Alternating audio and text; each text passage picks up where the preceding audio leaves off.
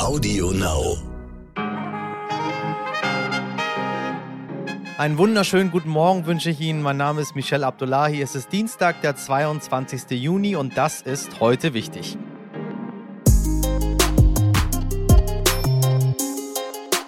Wir haben ein Problem mit Sexismus. Auch in der Hip-Hop- und Rap-Szene sagt heute einer, der es wissen muss, Ruse Lee bzw. Ruzbe Farhang Mehr, Journalist, Moderator und DJ. Wir sprechen über das Täter-Opfer-Bild, die Unschuldsvermutung und darüber, warum er jetzt sagt, die Ära Bushido ist Gott sei Dank vorbei. Außerdem schauen wir natürlich aufs Wahlprogramm der Union und sprechen über Wiesbaden. Ja, über Wiesbaden. Warum das heute wichtig ist, hören Sie gleich.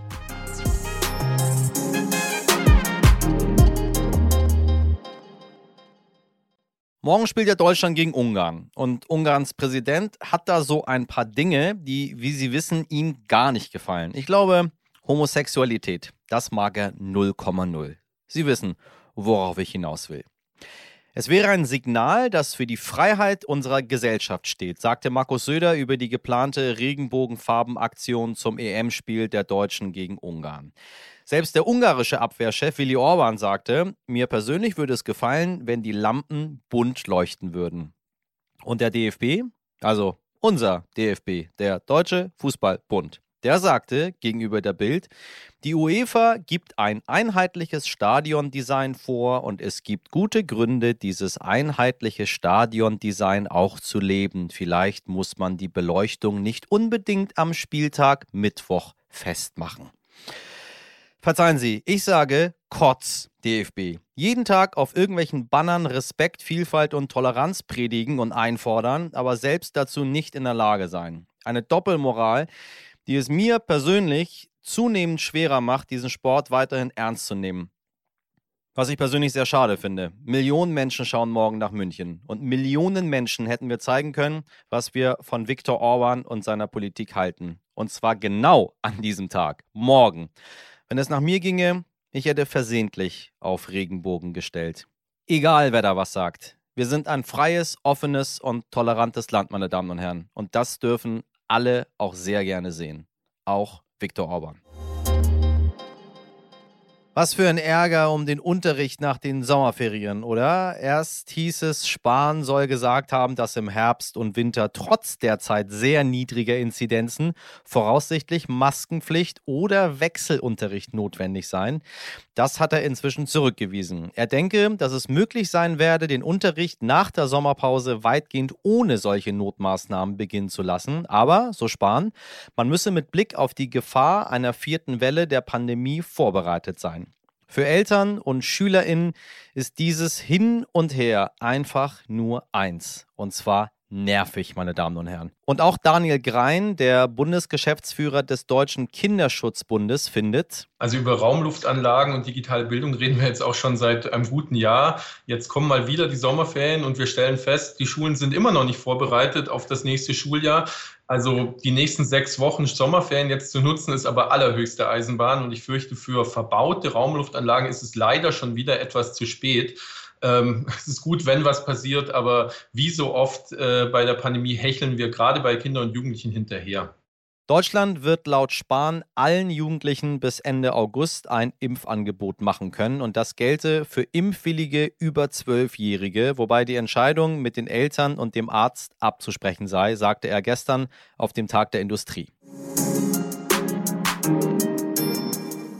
Was lange währt, wird endlich gut. Das sagt man ja gerne in Deutschland. So gesehen müsste das Wahlprogramm von CDU und CSU für die Bundestagswahl besonders gut werden. Als letzte der großen Parteien haben sie es gestern vorgestellt. Stabilität und Erneuerung, so hat die Union ihr Programm überschrieben.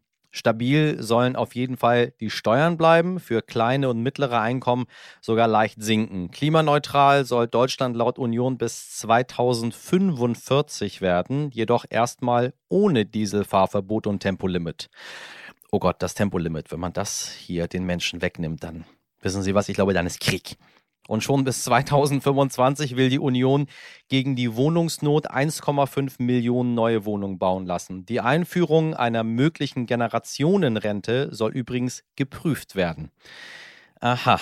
Alles ziemlich konkret für eine Partei, die Aussicht darauf hat, den Kanzler zu stellen. Fast noch spannender als das Was war gestern allerdings das Wie. Armin Laschet von der CDU und Markus Söder von der CSU standen da Seite an Seite und hatten füreinander viel Lob übrig. Als sei zwischen den beiden nie etwas gewesen. Mein Kollege Axel Fernbaumen aus dem Hauptstadtbüro des Stern hat die Show der Union genau verfolgt und mir im Anschluss einige Sprachnachrichten geschickt. Axel, sag mal, was vermutest du? Wird dieses Programm Armin Laschet sicher ins Kanzleramt tragen? Hallo Michel. Nein, das glaube ich nicht. Das Programm wird Laschet nicht ins Kanzleramt tragen, also wie ein fliegender Teppich. Er muss nur noch drauf steigen und Next Stop Kanzleramt, so wird es nicht sein. Es ist allerdings auch so, dass dieses Programm den Weg Laschets ins Kanzleramt nicht verstellen wird. Dazu hat die Union dann doch etwas geschafft, was sie immer wieder schafft, was auch richtig faszinierend ist, nämlich Ecken und Kanten abzuschleifen. Also die Union schafft es mit diesem Programm wenige vor den Kopf zu stoßen. Das ist sicherlich eine Errungenschaft und auch ein Grund für den Machterhalt der Union. Was hat dich an dem Programm, sage ich mal, am meisten überrascht? Gibt es Punkte, bei denen sich die Union von der Konkurrenz deutlich abhebt? Nein, eine faustdicke Überraschung ist jetzt nicht dabei. Dazu ist die Union dann doch zu sehr Union geblieben, hat ein Wahlprogramm geschrieben, was sie auch schon vor vier Jahren hätte schreiben können. Das macht ja die Stärke der Union aus, im Zweifel auch im Wagen zu bleiben. Also Stichwort beispielsweise CO2-Bepreisung, da legt man dann, dann sich nicht fest. Ich glaube, das wird die Kunst der Mitbewerber bei der Bundestagswahl sein, die Union zu Konkretem zu zwingen. Axel, sag mal, wie sieht's Union intern eigentlich aus? Beim Kandidaten hat sich ja die CDU durchgesetzt. Konnte Söder wenigstens beim Wahlprogramm punkten? Söder konnte punkten, allerdings nicht beim Wahlprogramm, mehr bei der Vorstellung des Wahlprogramms. Er hat schon die Vorstellung sehr gut für sich genutzt in eigener Sache. Er hat nochmal gezeigt, wie souverän er sowas präsentieren kann. Er findet die richtigen Worte. Und er lässt in solchen Situationen Armin Laschet dann auch immer ein bisschen kleiner aussehen als sich selbst. Also das macht er mittlerweile mit einer ziemlichen Souveränität, würde ich mal sagen, gelegentlich sogar mit einer Herablassung. Also Laschet ist bei der Pressekonferenz gefragt worden, ob er sich mit dem Spritpreis auskennt. Und das war dann so eine typische Laschet-Antwort äh, dass er noch selber Auto fahren würde und ähm, die Preise ja doch tatsächlich über den Tag schwanken würde. Und Söder hat das dann irgendwie relativ knapp mit dem korrekten Dieselpreis irgendwie gekontert. Also die Kommunikation Söders, die ist natürlich deutlich stärker. Und das, das lässt der Laschet auch spüren. Und die letzte Frage, Thilo Jung und Rezo haben sich gerade eine Absage von Herrn Laschet eingefangen. Die beiden hatten ihn für ein Kanzlerkandidatenduell auf YouTube eingeladen. Wir haben Herrn Laschet schon vor einigen Wochen für ein Interview angefragt, doch warten immer noch auf eine Antwort. Glaubst du, wir haben mehr Erfolg?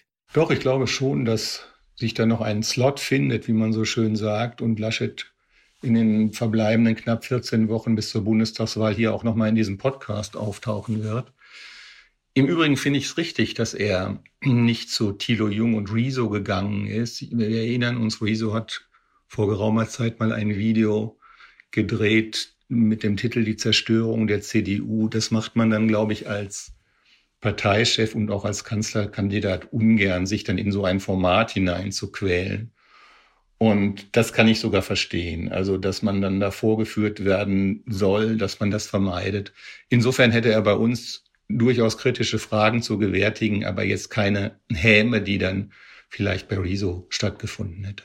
Danke, Axel, für deine Einschätzung. Und ob mit Herrn Laschet oder ohne, inhaltlich werden wir hier im Podcast natürlich auch noch genauer auf die Programme der Parteien schauen. Da können Sie gewiss sein, meine Damen und Herren. Ich weiß natürlich nicht, ob Sie mit deutscher Rapmusik vertraut sind, meine Damen und Herren, aber selbst wenn nicht, haben Sie vielleicht mitbekommen, dass die Szene gerade ziemlich Kopf steht. Auslöser sind Vergewaltigungsvorwürfe einer jungen Frau gegen einen berühmten Rapper und aus denen hat sich in den vergangenen Tagen wiederum eine riesige Debatte darum entwickelt, wie wir mit mutmaßlichen Opfern sexualisierter Gewalt umgehen. Nicht nur auf Social Media und nicht nur wie in diesem Fall innerhalb einer Szene, die ja ohnehin nicht gerade dafür steht, dass ihr wahnsinnig viel an Frauenrechten oder körperlicher Unversehrtheit gelegen wäre. Es ist eine Debatte, die auch wir in unseren Redaktionen immer wieder führen. Wie gehen wir mit Vorwürfen von mutmaßlichen Opfern um? Welche Form der Berichterstattung ist erlaubt und wichtig? Und wo fängt aber eben auch Vorverurteilung an? Es ist mir sehr wichtig, dass Sie so ein bisschen erfahren, wie wir hier arbeiten und was für Gedanken wir uns machen bei dem, was wir berichten, damit Sie so einen Überblick darüber gewinnen, was uns hier besonders am Herzen liegt und wie wir darüber berichten müssen. Um darüber mal nachzudenken, habe ich Bruce Lee um ein Gespräch gebeten. Bruce ist seit über zehn Jahren einer der Hip-Hop-Experten hierzulande. Ich würde sogar sagen, nicht nur einer der, der Hip-Hop-Experte hierzulande. Und er ist dabei manches Mal auch schon selbst tiefer in die Szene gerutscht, als ihm lieb ist. Wir erreichen ihn auf Mallorca, da wollte er eigentlich ein paar Tage Urlaub machen. Das hat dann nicht so gut geklappt. Rus, ich grüße dich. Hi, wie geht's? Salam, Khubi. Alhamdulillah, Khoda ro so, jetzt, äh, das, das, war für die Zuschauer, damit sie auch wissen, dass jetzt zwei Iraner sich miteinander unterhalten. Khoda ro das habe ich schon lange nicht mehr gehört. So, was geht ab in der deutschen Rap-Szene? Was ist da los gerade? Wilde Zeiten. Ich wollte ein paar Tage Urlaub machen, aber du kannst die Deu du kannst, ich sag mal, du kannst ja nicht einmal umdrehen. Das ist wie Babysitten. Ich will einmal, ich weiß nicht, wie viele Jahre ich immer auf die, wie viele Jahre ich äh, äh keinen vernünftigen Urlaub hatte. Jetzt war ich einmal, habe ich gedacht, es ist Corona, es ist ruhig, es ist nichts los. Ein paar Tage nach Palma fliegen, hier zu einem Freund. Ich war zwei Tage hier, maximal drei Tage, keine Ahnung, und dann Flut, eine Flut an Nachrichten. Aber du hast es, das ist, also wenn man jetzt irgendwie nicht tief in der Rap-Szene drin ist, dann kann es sein, dass es irgendwelche Leute ähm, nicht so mitbekommen, aber ähm, es geht um, ja, um sexuellen Missbrauch, es geht um äh, Vorwürfe, äh, der eine sagt das, die andere sagt das. Ähm, wie nimmst du das als Insider aus der Szene wahr? Es sind, ähm, es sind schwerwiegende Vorwürfe. Ich kann mich äh, vielleicht an ein oder zwei andere Fälle erinnern, die so schwer waren. Die liegen aber auch bestimmt, ja, also ein paar Jahre her. Also das heißt, das ist also jetzt nicht alltäglich. Will ich nur damit sagen, obwohl in der Hip-Hop-Szene natürlich immer irgendeine Scheiße ist. Aber ne, das ist jetzt schon wirklich sehr schwerwiegende Vorwürfe. Es geht um Vergewaltigung. Ist es ein Problem, was die, was die Rap-Szene hat? Ist es ein Problem, was bekannt ist? Oder äh, überrascht das jetzt? Also ich würde sagen, Vergewaltigung ist äh, kein Problem, was die Rap-Szene hat. Äh, das, das wäre jetzt wirklich hart, das so zu sagen. Vielleicht willst du darauf hinaus, dass äh, wir eine sehr sexistische Szene sind oder vielleicht sexist. Ja, ja. Also das spreche ich, ich spreche das schon mal hier und da an. Und äh, ja, wir haben auf jeden Fall ein Problem. Wir haben ein Problem mit Homophobie, wir haben ein Sexismusproblem. Klar, wir haben äh, einige Probleme, aber ich sage auch immer, es ist ja jetzt nicht ein typisch Hip-Hop-Problem. Das ist nicht, es kommt nicht vom Hip-Hop, es ist nicht nur im Hip-Hop. Also überall so. in der Gesellschaft. Es ist ja. natürlich überall, du kennst es ja. Also das ist ein Querschnitt irgendwo, aber natürlich gibt es das in der Hip-Hop-Szene auch. Ich würde sagen, wir sind auch immer ein Spiegelbild der Gesellschaft. Ne? Wie gehst du denn damit um? Als, als Nicht-Betroffener, als Beobachter jetzt mal, als, als, ähm, als Mensch, der sich mit der Szene auskennt? Also ich sag mal ehrlich, es ist sehr, sehr schwer, weil einerseits gilt ja immer auch Unschuldsvermutung und wir wissen ja alle, oder man kann sich das halt denken, dass es sehr hart ist mit solchen Vorwürfen, selbst wenn du nachher, wenn du nachher unschuldig bist oder warst und dann, ne, dann sowas haftet an dir. Ne? Deswegen ist das sehr schwer, solche Vorwürfe. Auf der anderen Seite natürlich musst du, das wird ja, ich sag das immer, Michelle, wenn, ich weiß nicht, ob du meine Videos kennst, aber das ist ein Thema, das sich bei mir durchzieht seit Jahren. Ich sag immer, wir sind eine Täter-driven Gesellschaft, sage ich immer. Schau mal, es gibt ohne Ende Filme, über Mobster, es gibt, äh, wenn du, nimm NS-Zeit, egal, nimm, nimm Mafia, ja. nimm Wolf of Wall Street. Wir gucken uns das an und wir feiern den Typen aber wir gucken uns keinen Film von den Opfern an. Also ich war in Chicago im Urlaub vor einigen Jahren, das war, das war für mich voll Schockmoment. Es gibt an jeder Stelle gibt's Konterfei mit Al Capone, T-Shirts, Tassen, alles. Al Capone war kein guter Mensch, so, weißt du, kein Millimeter. Der war nicht mal cool. Aber ich will nur sagen, Richtig. unsere Gesellschaft ist so aufgebaut. Der, der Täter ist der, der etwas gemacht hat. Und das wird immer irgendwie psychologisch, ich weiß nicht, es ist irgendwie mehr wert. Irgendwie. Ein Opfer ist jemand, mit dem etwas gemacht wurde. Ich bin kein Experte, ich bin kein Psychologe, aber das ist so, sehe ich das irgendwie, habe ich das Gefühl, du bist trotzdem ein Loser. Du, du bist das Opfer, du willst sprechen und trotzdem bist du ein Loser. Also deswegen ist es sehr wichtig, dass wir Opfern zuhören. Auf der anderen Seite jetzt bei diesem Thema hier, du spielst hier mit nicht nur einer Karriere, sondern mit, mit einem Leben. Da ist ein Mensch dahinter, der hat Familie. Deswegen, wie ich mit der Situation umgegangen bin, ehrlich gesagt, ich habe ich hab einen Tag gebraucht, bevor ich darüber was gemacht habe, weil ich einen Tag lang oder einen Abend war das, äh, mal darüber nachgedacht habe, wie soll ich das angehen? Weil da gibt es einen Menschen auf Instagram, der behauptet jetzt etwas, ja. Und äh, jetzt haben wir die Situation. Ich sage selber immer, man muss Opfern zuhören. Und jetzt stehe ich da und denke mir so, okay, ich, ich habe mir das angehört, ich habe sogar mit der Dame telefoniert. Also die haben sich bei mir gemeldet, äh, wie tausend andere auch. Du musst, ja, du musst darüber berichten, du musst darüber berichten. Habe ich gesagt, guck mal, schick doch mal deine Nummer. Dann haben wir kurz telefoniert, ganz kurzer Talk. So, ich werde auch den Inhalt jetzt hier nicht preisgeben. Aber äh, es ist sehr schwer, Mann. Du hast das, auf der einen Seite das Problem der Reproduktion. Du reproduzierst vielleicht hier Unwahrheiten. Und auf der anderen Seite, wie ich dir sage, also du verstehst das Dilemma. Ich verstehe das Dilemma. Man muss immer sich beide Seiten komplett anhören äh, und dann muss man am Ende ja, also wie das ja überall wäre, muss ja irgendjemand eine Entscheidung treffen. Du musst ja am Ende sagen, äh, es ist so. Entweder glaube ich dem oder der ein bisschen mehr. Also irgendwas genau. muss ja entschieden werden am Ende. Du hast total recht und äh, es ist hier wirklich äh, das eins der uneindeutigsten Sachen, die ich in den letzten Jahren erlebt habe, muss ich sagen. Sonst hat man ja immer so ein Gefühl, auch wenn man mal falsch liegt. Jetzt ist es sehr uneindeutig, ja. aber ich muss sagen, irgendwann habe ich hab beide, über beide Seiten dann berichtet, weil die Gegenseite, also der Rapper hat sich ja dann auch zu Wort gemeldet, habe ich darüber ein, äh, wie ich finde, gleichermaßen berichtet, keinem mehr Spot gegeben, irgendwie habe ich darauf ein bisschen geachtet. Habe aber dann die Leute darum gebeten, jetzt beide Seiten auch in Ruhe zu lassen, weil jetzt kommen ja äh, Anwälte und Gerichte. Das ist ja jetzt wichtig. Wir sind in einem Rechtsstaat. Ich meine, jetzt es geht ja hier, aber der, aber der Cyber-Mob mit Feuer und Fackeln warten die jeweils auf dem anderen auf seinem Instagram-Account. Die, also die Dame wird natürlich von oben bis unten beleidigt. Äh, auf der anderen Seite der Rapper ebenfalls wird von oben bis unten. Er ist schon Täter. Ich muss sagen, die Sache ist mittlerweile in den Hintergrund gerückt. Das ist so eine Schlammschlacht. Die Aber guck mal, Digga, was ist mit der, ähm, was muss die Szene machen, damit wir äh, nicht irgendwie Kinder heranzüchten, die, die glauben, ähm, das ist okay, was da passiert? Also es ist okay, homophob zu sein, Antisemit zu sein, frauenfeindlich zu sein, irgendwie. Äh, wir wollen gar nicht von teuren Autos und teuren Uhren sprechen. Soll sich jeder kaufen, was er will. Ja, es ist, halt, es ist, ähm, es ist der Umgang damit. Also ich denke mal, schau mal, die, die Rap-Kultur, äh, die Battle-Kultur und so, es geht ja da viel um, ich sag mal so, ein bisschen ist das ja wie Boxen, man es ist wie Boxen und Boxpromoter. Dann steigt man in den Ring, battelt sich mit dem anderen Rapper. Es geht immer darum, den anderen zu diskreditieren, soweit es geht und, ja. und, und. Aber danach ist man eigentlich, also es geht, sollte nicht ins Körperliche dann später gehen und so weiter. Das kommt auch vor. Das, am Ende des Tages äh, ist es ja auch schon vorgekommen. Ich wurde ja auch äh, sehr oft angegriffen, auch persönlich, auch also körperlich, äh, ob, ob Bedrohungen am Telefon und so. Ich habe auch Zeit dafür gebraucht, um das zu verstehen. Denn es gibt auch so einen Gewöhnungsprozess. Ähm, ne? Irgendwann denkst du, es ist auch ein bisschen Teil des Games und es ist auch normal so. Ne? Aber es ist überhaupt nicht normal was kann die Szene tun? Ja, die Szene kann mehr darauf achten, dass das klar wird, dass es eine vielleicht Kunst ist oder künstlerisches Ich ist und das eben nicht so gemeint ist, dass man das tatsächlich machen muss. Und vielleicht könnte man auch, auch wenn Künstler sich ja natürlich ungern in ihrer Kunst äh, diktieren lassen und so weiter. Ich meine, man sagt ja auch, ne, angepasste Kunst ist keine Kunst, so, ne?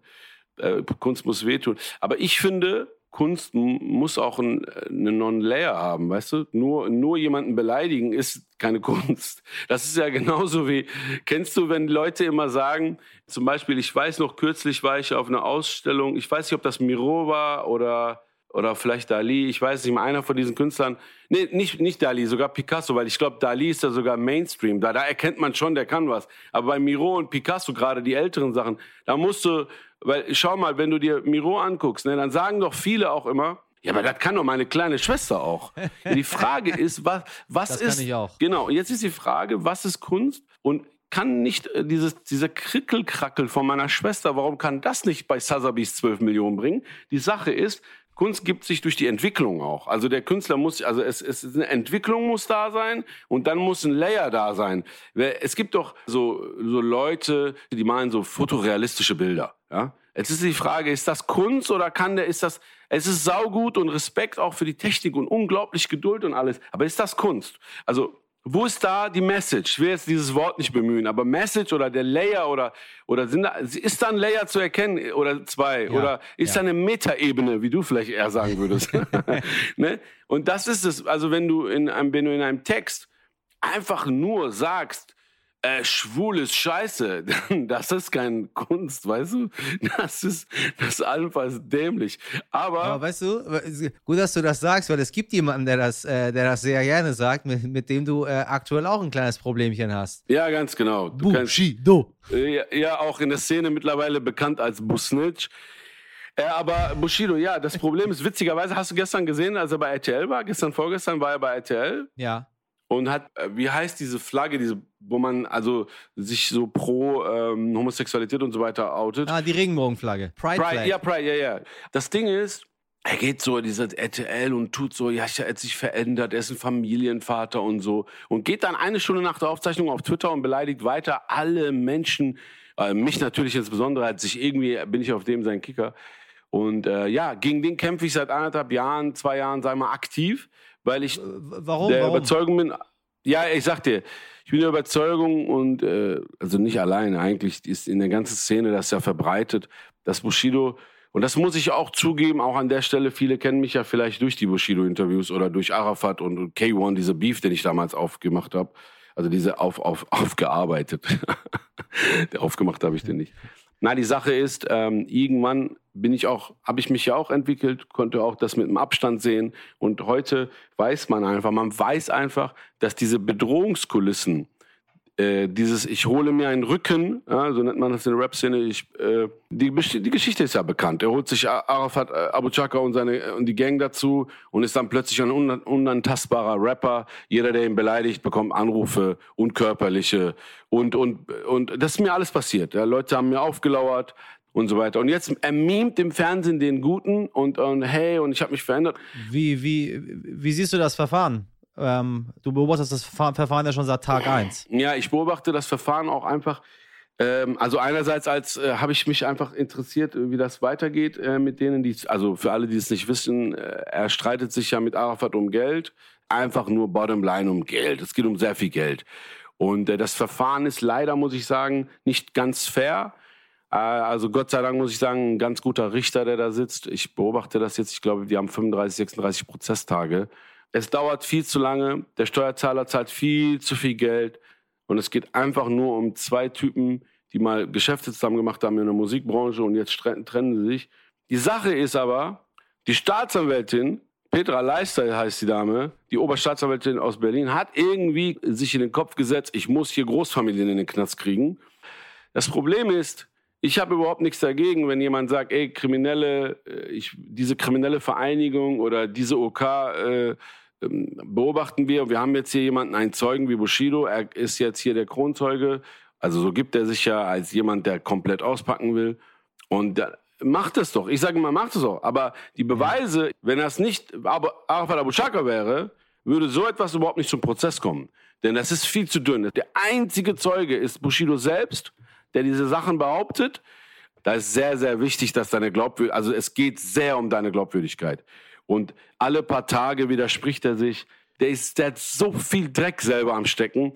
wann denkst du, ist es zu Ende? Das ist witzig, das weiß keiner. Be Prozessbeobachter, ob, ob das junge Studenten sind an, von den Unis, die das, die, also Jurastudenten, die sich das mal angeschaut haben, oder, oder die ganzen Journalisten, mit denen ich in Kontakt stehe, die sagen, es ist eine Farce. Also es ist, es ist witzlos. Bruce, ich würde noch gerne Stunden mit dir über äh, Abu Chaka und Bushido reden. Ähm, ich ich werde nochmal auf dich zurückkommen, wenn der Prozess vorbei ist. Ich hoffe, dass wir beide noch am Leben sind. Und zwar wegen Altersschwäche, nicht wegen der Gefahr durch Bushido. Kann ja sein, dass es noch ein paar Jahre dauert, bis es fertig ist. Äh, ein letzter Satz vielleicht dazu. Die Szene hat seitdem Bushido und Arafat sich getrennt haben, hat äh, viele Leute in der Szene aufgeatmet, viele Journalisten, viele Rapperkollegen, ich auch. Wir können zu Festivals gehen ohne Angst. Wir können äh, berichten und äh, kritisieren. Es gibt keine Anrufe mehr, keiner steht vor meiner Haustür. Also diese, diese Ära Bushido, wie er alle Menschen unterdrückt hat und äh, halt auch in Auftrag gegeben hat, dass Leute uns äh, auflauern und so weiter, ist Gott sei Dank erstmal vorbei. Okay, das höre ich, das höre ich gerne. Das höre ich gerne. Dass die Unruhestifter und die Leute, die äh, mit Gewalt dagegen vorgegangen sind, erstmal nicht da. Aber gucken, mal gucken, was passiert. Du beobachtest weiter und ich beobachte dich weiter. Yes. Und dann rufe ich dich wieder an. Danke, mein Lieber. Und jetzt wünsche ich dir eine gute Zeit am Strand. Vielen Dank, mein Lieber. Heute nicht ich. Eine geplante neue Standardschriftart von Microsoft könnte bald einen Wiesbadener Stadtteil weltberühmt machen, nämlich den Stadtteil Bierstadt. So heißt auch eine der möglichen neuen Schriftarten, über die Microsoft seine Nutzer noch bis Ende des Jahres abstimmen lassen will. Der Schriftdesigner aus den USA hatte sich bei der Benennung zwar von Landschaftsmaler Albert Bierstadt eigentlich aus Solingen inspirieren lassen. Das ist den Wiesbadenern aber egal. Dafür, dass nach Times New Roman und Calibri Bierstadt die neue Standardschriftart für die nächsten 15 Jahre sein soll, machen die Wiesbadener einiges an Marketing. Eine Kreativagentur lässt sogar schon Stoffbeutel, Shirts, Tassen und Poster bedrucken mit Sprüchen wie Better than Georgia and Monaco, Bierstadt. Georgia und Monaco sind ja weitere Schriftarten. Ich liebe den Kapitalismus. Ab dem Jahr 2022 könnten also vielleicht 1,2 Milliarden Nutzer weltweit plötzlich viel mit Bierstadt zu tun haben, wenn sie in Outlook, Word, Excel oder PowerPoint Texte schreiben. Ich bin gespannt. Das war's für heute. Für Lob und Kritik schreiben Sie mir gerne eine E-Mail an heute wichtig.stern.de. Morgen ab 5 Uhr in der Früh können Sie mich wieder hören bei Audio Now und überall, wo es Podcasts gibt. Empfehlen Sie unseren Podcast gerne weiter und lassen Sie ein Abo da, damit Sie keine Folge verpassen. Mich würde es persönlich, ich würde sagen, mehr als glücklich machen. Ich wünsche Ihnen jetzt einen guten Start in den Tag. Machen Sie was draus. Bis morgen. Ihr Michel Abdullahi.